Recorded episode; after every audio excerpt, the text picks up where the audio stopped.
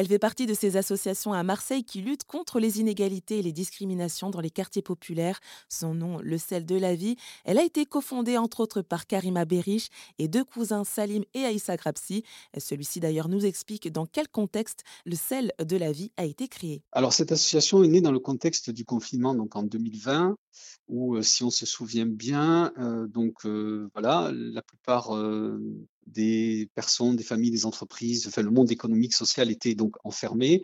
Et dès lors que les premières lueurs du déconfinement ont apparu, euh, eh bien, euh, se sont retrouvés un certain nombre euh, d'associations, d'individus, etc., qui étaient à l'œuvre notamment dans la distribution de colis, notamment sur Marseille, parce que des gens se sont retrouvés du jour au lendemain sans activité, sans revenus.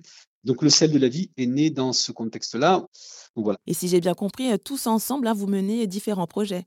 Absolument. On a beaucoup, beaucoup de projets. Euh, nous avons à peu près 24 projets dans plus de 20 domaines différents. Mais si on veut résumer, on va situer deux projets principaux qui se situent dans le domaine de l'éducation et la formation. Pour vous donner une image, imaginons qu'une petite fille qui prenne l'ascenseur pour rentrer chez elle rencontre un inconnu ou une inconnue et qui lui dit euh, donc euh, tu habites quel étage? Ben, J'habite au 14e, vous avez de la chance, monsieur, l'ascenseur marche enfin. Et alors qu'est-ce que tu fais Quelle classe tu es etc. Ben, moi je suis en sixième. Et que, quel est ton projet? Est-ce que tu sais ce que tu veux faire quand tu seras grand? Oui, j'aimerais bien devenir chirurgienne pédiatre. Mais bon, en fait, c'est pas pour moi. Bien sûr, ça suscite un étonnement. Et pourquoi? Ben Parce que euh, je sens bien que ce métier me plaît beaucoup. Euh, c'est la vie, j'aime les mathématiques, j'aime la physique, j'aime la biologie. Mais quand je sors de l'école, j'ai personne pour m'aider quand j'arrive chez moi ou quand je sors de chez moi.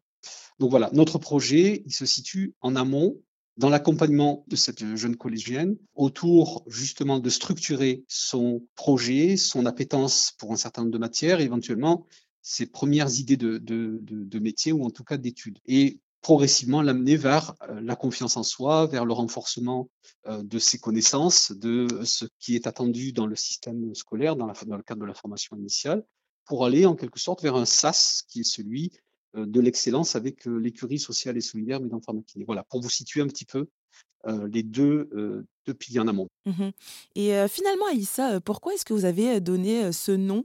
À cette association, comme nom à cette association, euh, le sel de la vie?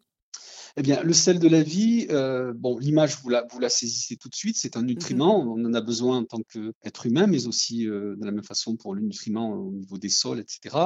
Mais elle est surtout en lien, en référence avec une correspondance qu'avait eue la sociologue Françoise Héritier avec un, un de ses amis médecins ou chirurgiens.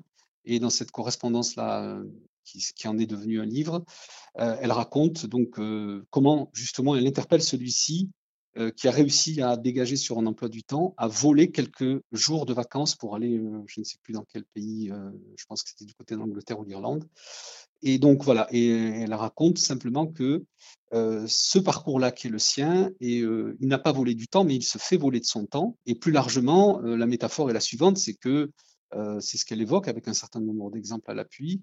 Euh, pouvoir partir en vacances, savourer un coucher de soleil, partager un repas avec des amis, pouvoir euh, discuter littérature, aller au cinéma, embrasser les gens qu'on aime, etc. Ce sont autant d'éléments qui constituent le sel de la vie. Et donc, ce sel de la vie-là, pour un certain nombre de jeunes issus des quartiers populaires, quartiers défavorisés, ben, il, il fait défaut parce qu'on a des obstacles structurels. On a quelque chose qui est systémique et qui participe de cela. Prenons l'exemple de l'école, qui est quand même le lieu qui a pour objectif de lutter contre les inégalités, euh, bien c'est quand même le lieu où les inégalités se reproduisent. L'ensemble des études du CNESCO et d'autres vont dans ce sens-là. Euh, voilà, plus simplement, pour nous, il s'agissait de voir comment, euh, au travers des projets, on pouvait construire un terreau fertile permettant que justement ce sel-là puisse commencer au plus tôt, au plus près dès le plus jeune âge. Et c'était Aïssa Grapsi, cofondateur de l'association Le sel de la vie qui se trouve à Marseille.